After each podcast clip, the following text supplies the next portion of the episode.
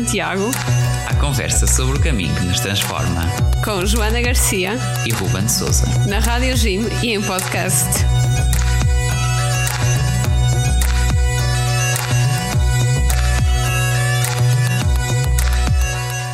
Olá, sejam bem-vindos ao Guerreiros de Santiago. Olá. O vosso podcast e programa na Rádio Jim sobre o caminho de Santiago. Cá estou eu aqui com a Joana para um podcast que, ó oh Joana, este episódio de hoje tem aqui uma coisa muito estranha. Nós não vamos falar do caminho de Santiago. Como é isto? Pois é, sim, é que nós tivemos aqui uma ideia relacionada com o contacto interreligioso. Pronto, dando assim um bocadinho mais de contexto, o plano para hoje é nós. Uh, pronto, a ideia vem do facto de isto, a, realidade do caminho de Santiago faz-nos também abrir os olhos e, e, a mente e o interesse por outras peregrinações, por tudo o que é a realidade do peregrinar uh, e as motivações e as experiências que isso pode uh, envolver. E, naturalmente, como a gente já aqui tem dito no podcast, uma das grandes motivações para peregrinar que também é do caminho de Santiago originalmente, é a experiência religiosa. Exatamente, é a experiência religiosa. Só para os cristãos, Joana? Não, aparentemente não.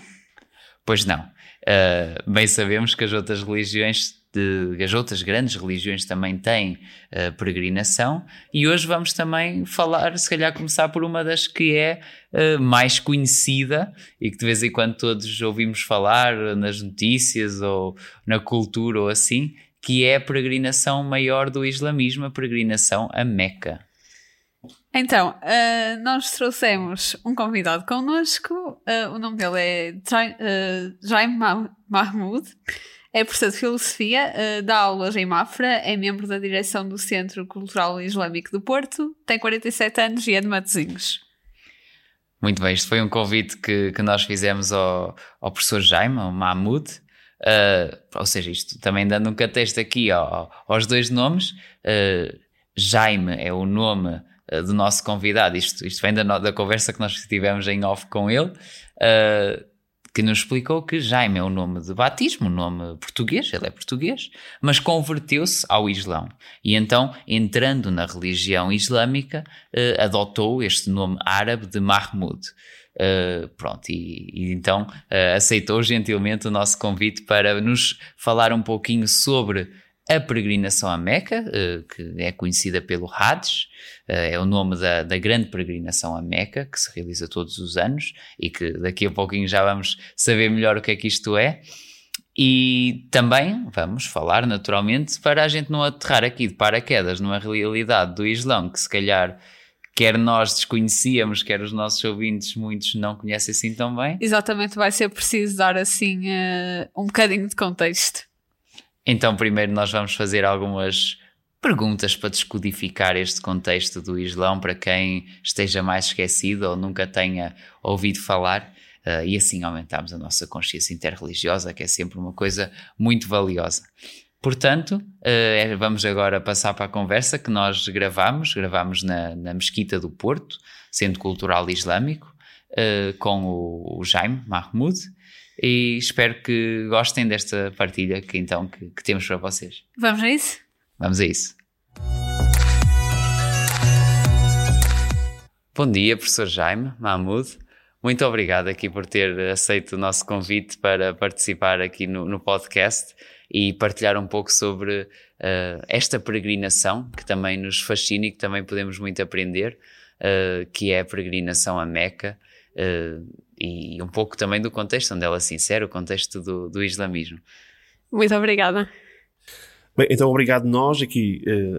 Em, em meu nome e em nome da, do Centro Cultural Islâmico do Porto, nós agradecemos esta, esta oportunidade de podermos esclarecer os ouvintes sobre aquilo que é o Islão e falar um bocadinho sobre aquilo que é um pilar fundamental na nossa, na nossa religião, que é o Hajj, portanto, a peregrinação a Meca. Portanto, teremos a oportunidade nos próximos minutos de falarmos um bocadinho sobre isso. Obrigado. Obrigado pelo convite. É assim, como se calhar os nossos ouvintes estão, estão tão perdidos como eu e como o Ruben, se calhar é bom termos assim um contexto básico do islamismo. O que é que é o islamismo? Quem são os muçulmanos? Quem é Allah? E quem é o profeta Maomé?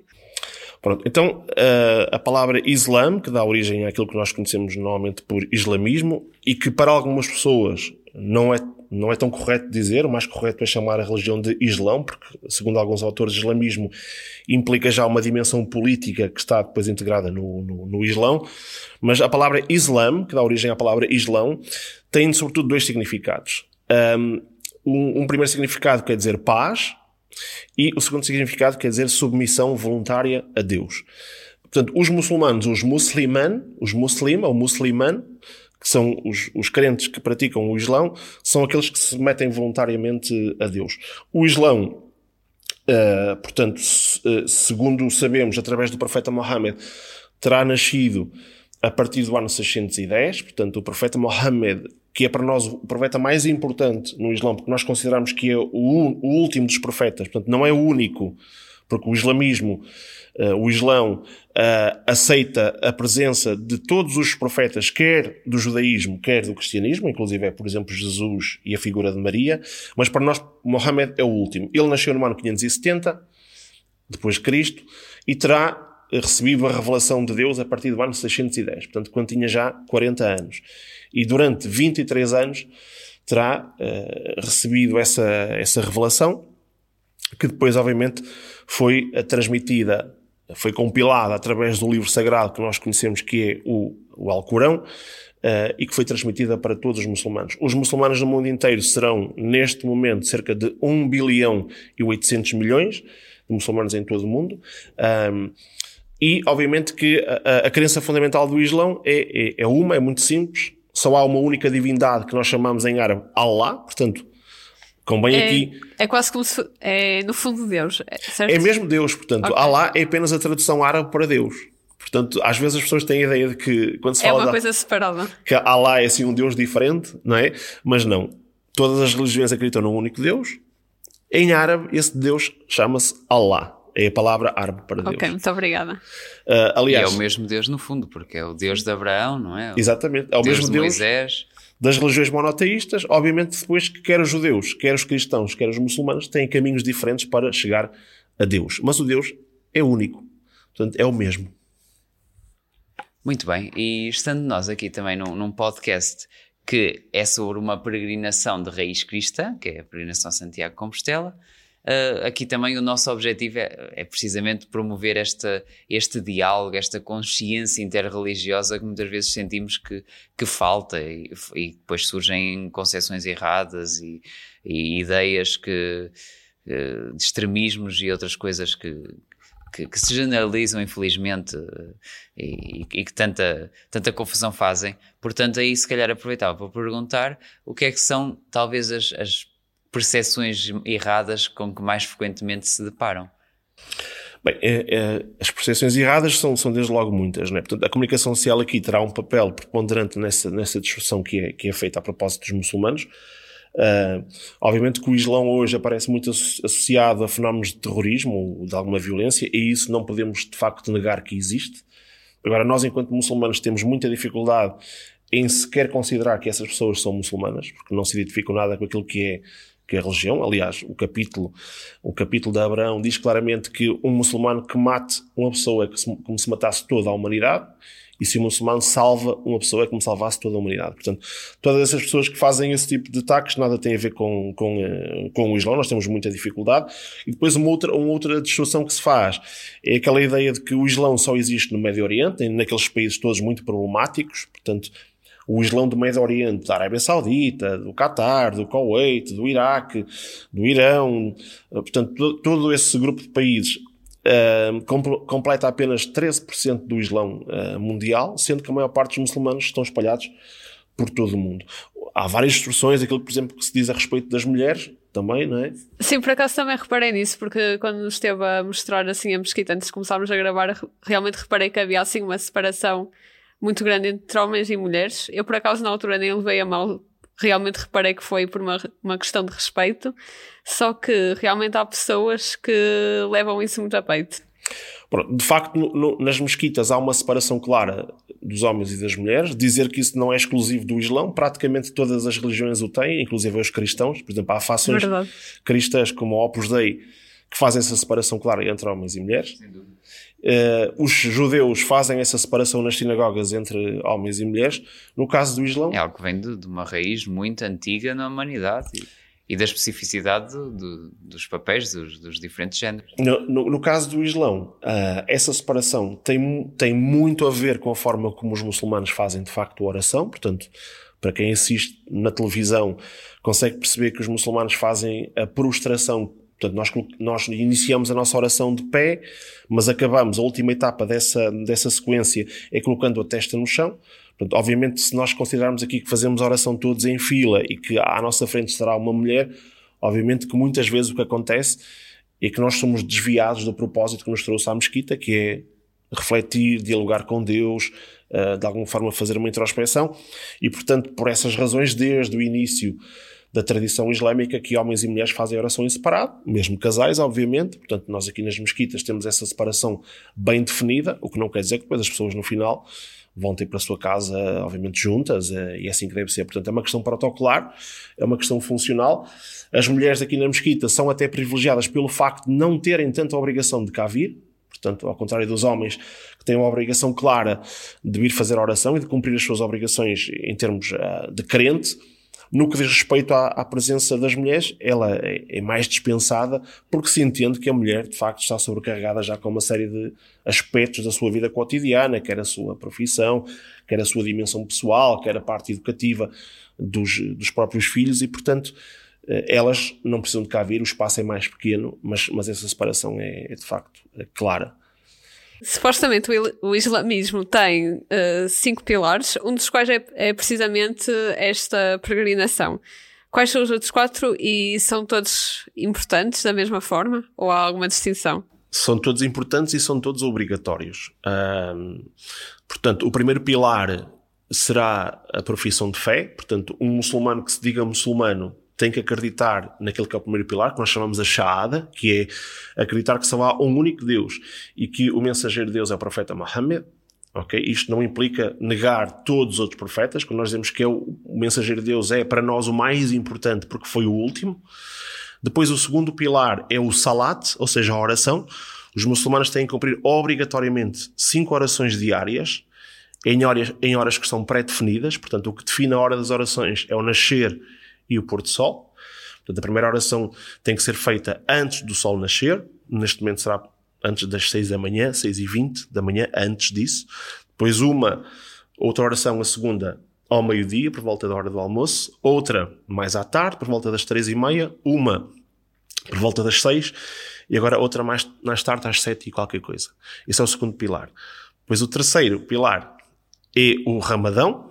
Portanto, o jejum obrigatório para todos os muçulmanos maiores de 12 anos, portanto, desde que sejam saudáveis.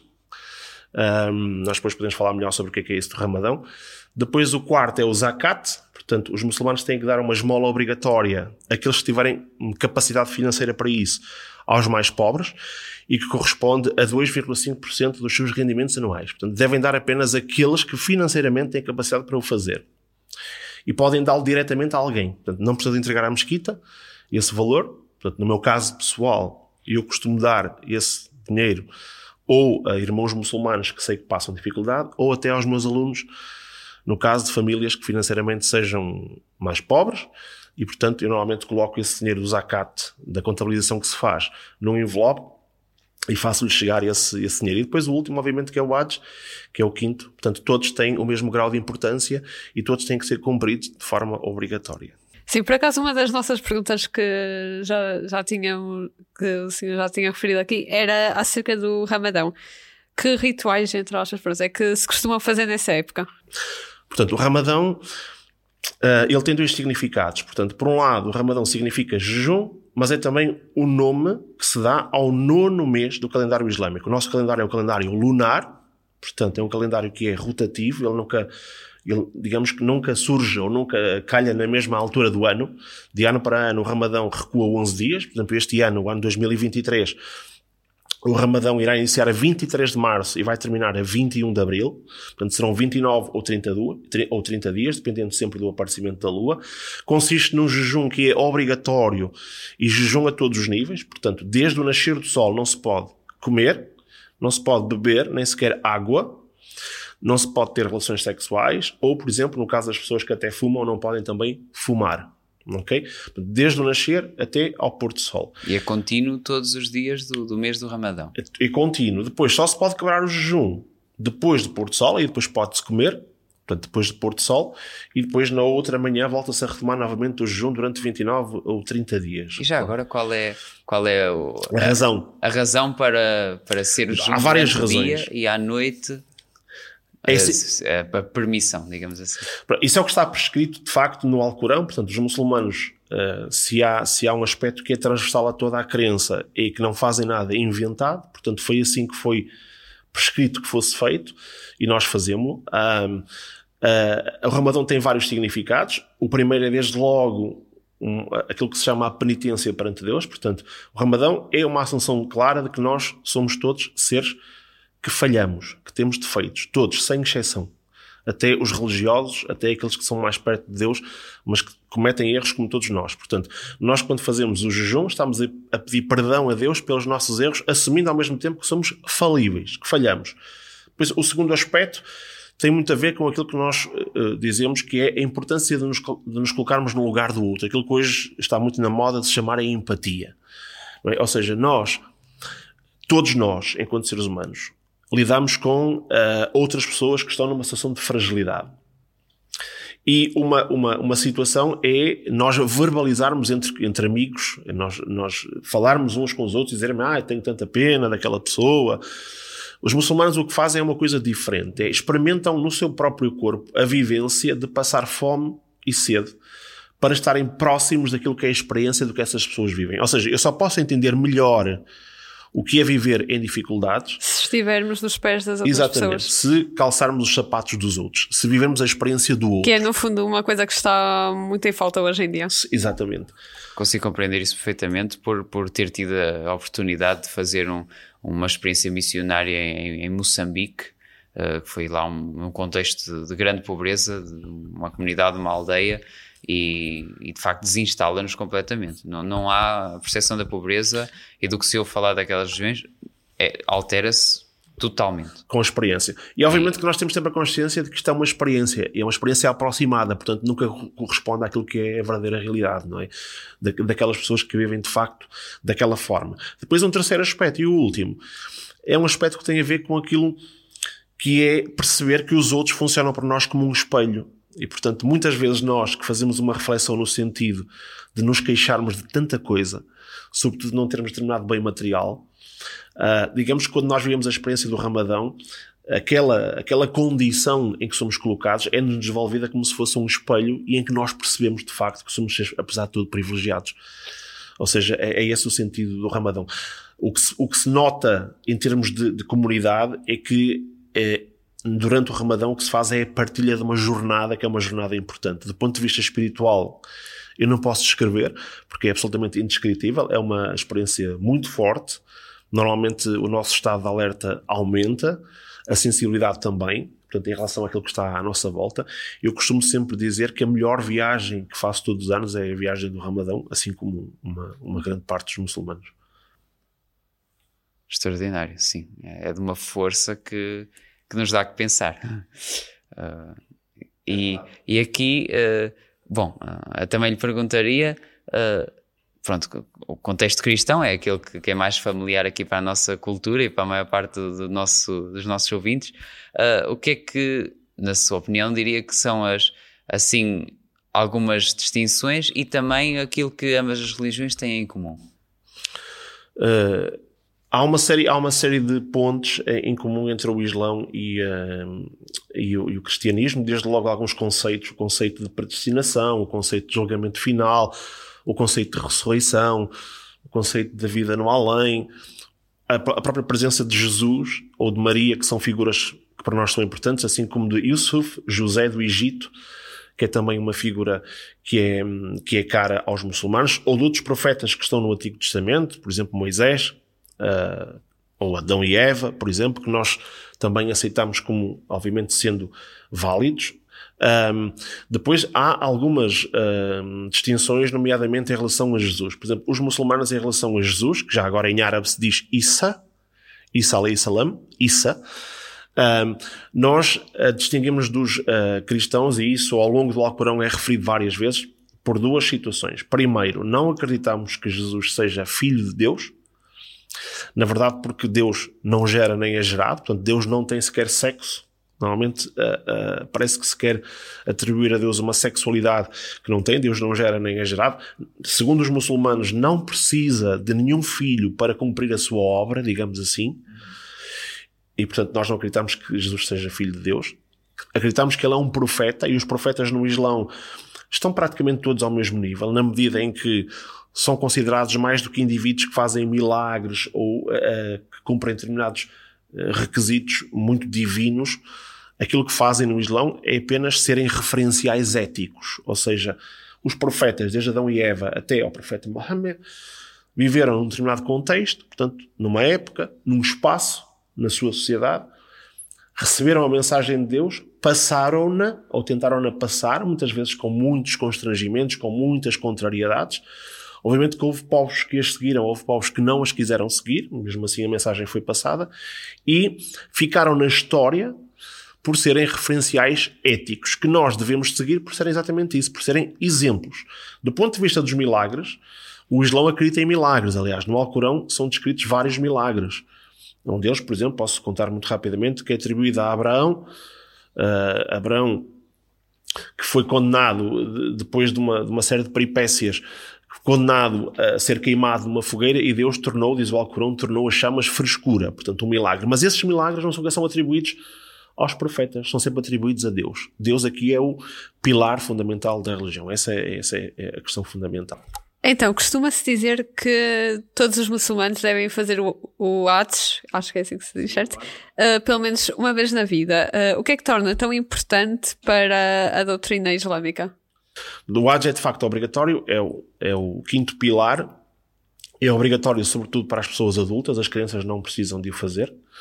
Homens e mulheres, desde que tenham disponibilidade financeira para o fazer, fazem-no. Uh, e normalmente é uma vez na vida, porque o custo é elevado. Portanto, posso-vos dizer que neste momento, para os muçulmanos portugueses que querem fazer o Hajj, antes da pandemia, estaria já a viagem à volta dos 6 mil euros. Portanto, com tudo incluído, com todas as, eh, com visto, com as passagens, as viagens, portanto, os vários locais onde se tem que visitar.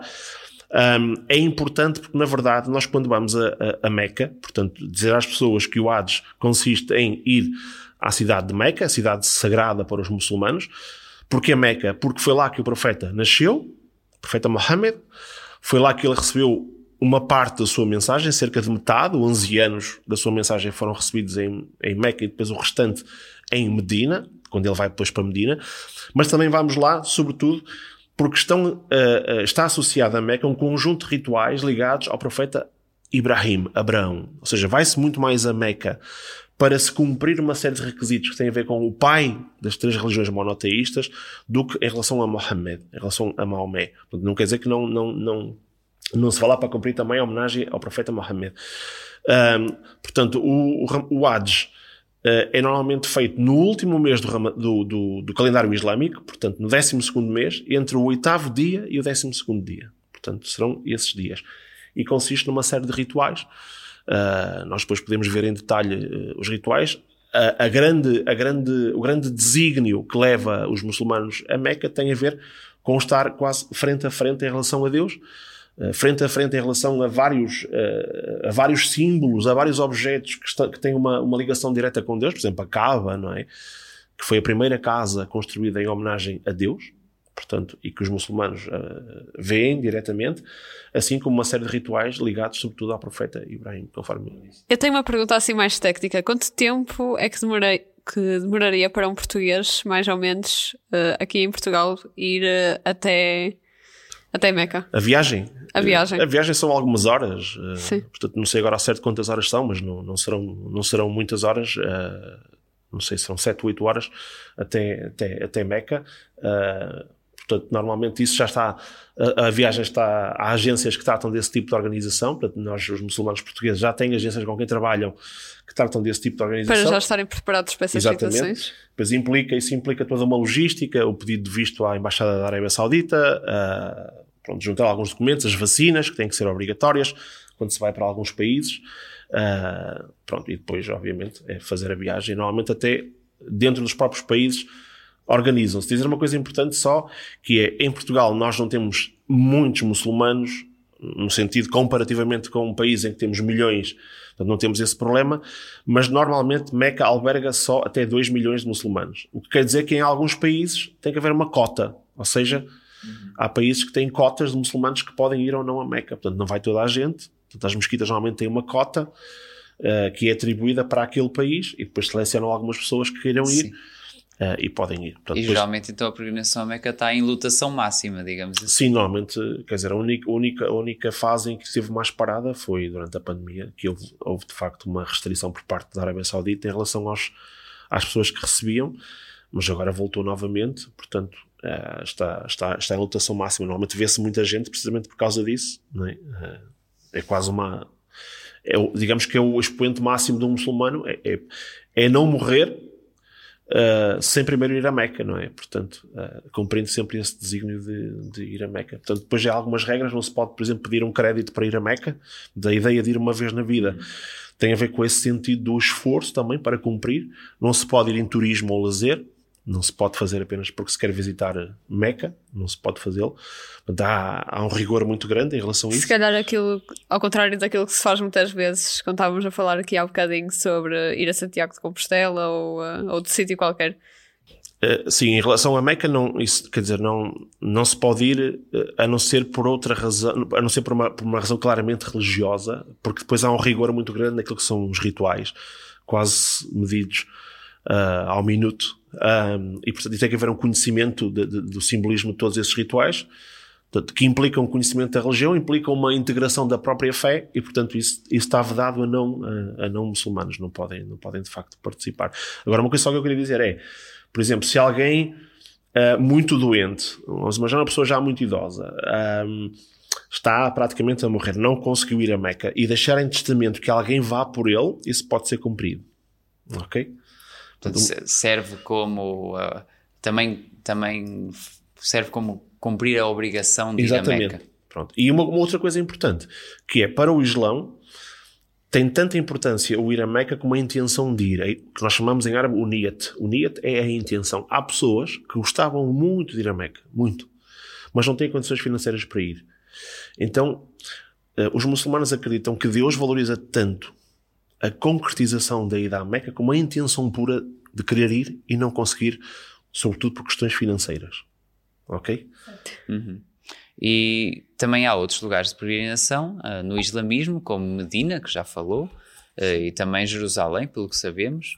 Uh, e perguntava aqui, pronto, agora, se também são importantes, se, se, também têm certos rituais, ou se são mais assim num ponto de vista cultural, Uh, eu se calhar comecei por dizer uma coisa ainda em relação à Meca, que é, normalmente, uh, portanto, o Hajj é um, um, uma, portanto, é um, uma obrigação de todos os muçulmanos, isso implica em dias diferentes, o oitavo dia, o nono dia, o décimo dia, o décimo primeiro e o décimo segundo dia, tem rituais completamente diferentes, uh, nós podemos depois ver mais à frente. Um, a cidade de Medina, ou a cidade de Jerusalém, portanto, a mesquita do profeta em Medina, ou a mesquita de Al-Aqsa, em Jerusalém, são locais eh, em que se pode visitar, mas eh, portanto, nem são obrigatórios, não são, não são obrigatórios eh, essa visita como é no Hades, portanto, eles não substituem o Hades, tem um simbolismo importante. Também, por exemplo, em Medina, precisamente porque, conforme eu estava a explicar há pouco, uh, o profeta, o profeta Mohammed, depois de viver 11 anos em Meca, faz aquilo que nós em árabe chamamos a égira, a imigração, portanto, depois de várias perseguições de uma tribo que eram os Quraishitas, e isto também é comum a todas as religiões monoteístas, é o facto de o Islã, tal como o cristianismo ou o judaísmo, ser uma religião minoritária, portanto, ele abandonou Meca depois de receber essa ordem de Deus para ir para Medina, portanto, que era uma cidade que o quis acolher. Lá construiu uma mesquita, obviamente que a mesquita que existe hoje é uma sofisticação da mesquita rudimentar que existia na, na altura, portanto, mas Medina é uma cidade sagrada, na medida em que quis acolher o profeta, e a mesquita de Al-Aqsa, em Jerusalém, tem um simbolismo de estar ligada a outros profetas uh, muçulmanos, sobretudo David e Salomão, Suleiman, Daúd e Suleiman. Assim como se acredita que, por exemplo, aquela passagem bíblica que toda a gente conhece, de que Abraão tem um sonho em que Deus lhe pede para sacrificar o seu filho, portanto, esse sacrifício terá sido realizado numa pedra que está precisamente no interior da mesquita da Al-Aqsa em Jerusalém. Portanto, uh, por isso é que é conhecida como, como, também como a mesquita do Rochedo. Ok? Tem esse simbolismo para os, os muçulmanos.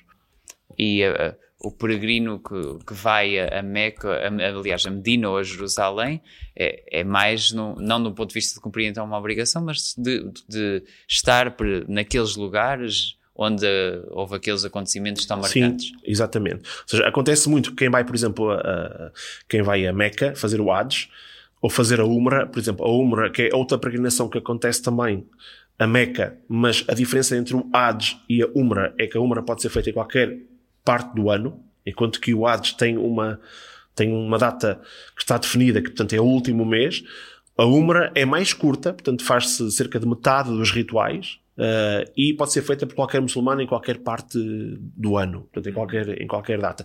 Uma das coisas que se faz normalmente quando se faz o Umra ou o Hajj é visitar, por exemplo, Medina. Quase todos os muçulmanos reservam ali alguns dias para depois, depois de fazerem a peregrinação, irem visitar alguns locais, a campa do profeta, a campa de Aisha, que era uma das mulheres, a campa de alguns dos amigos mais próximos, Abu Bakr, Usman, portanto, que estão uh, ou, ou perto de Meca ou em Medina, em alguns casos, dependendo.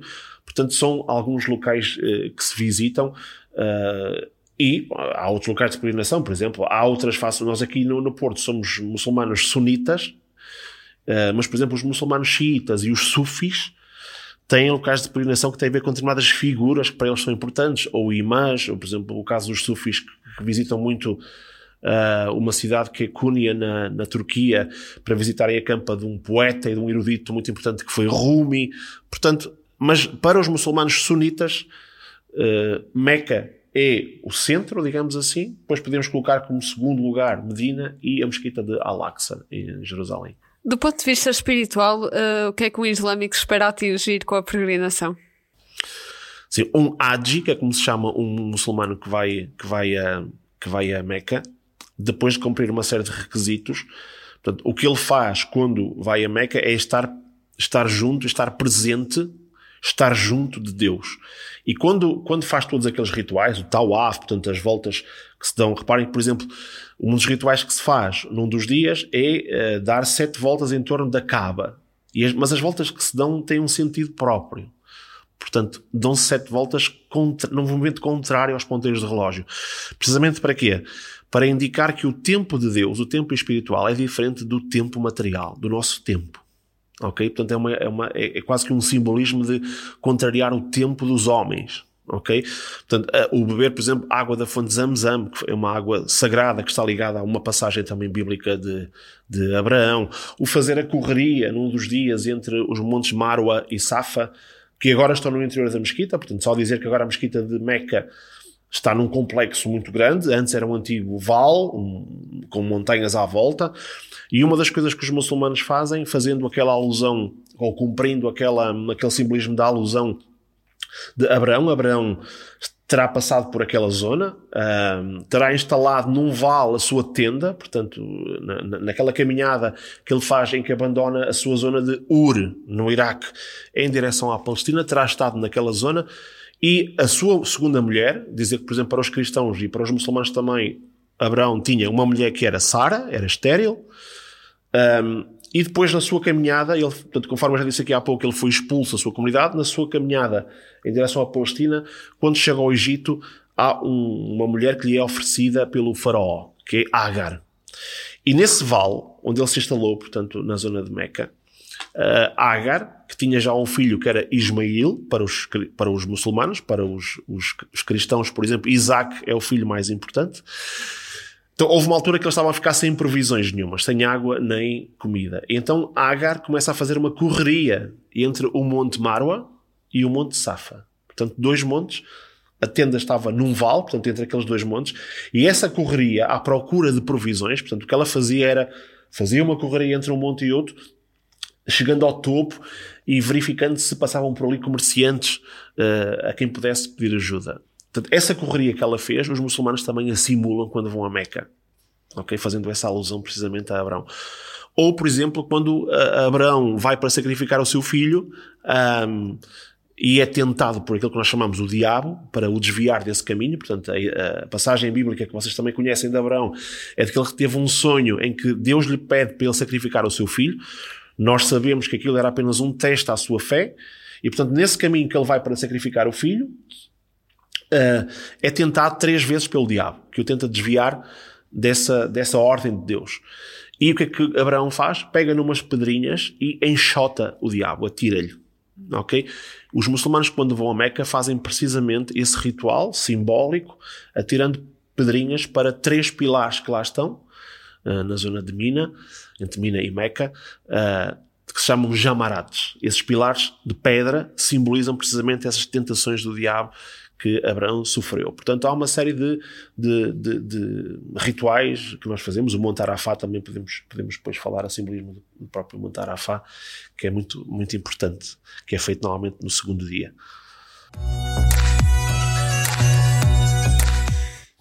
Este foi o fim uh, da nossa primeira parte da conversa com o professor James Mahmoud.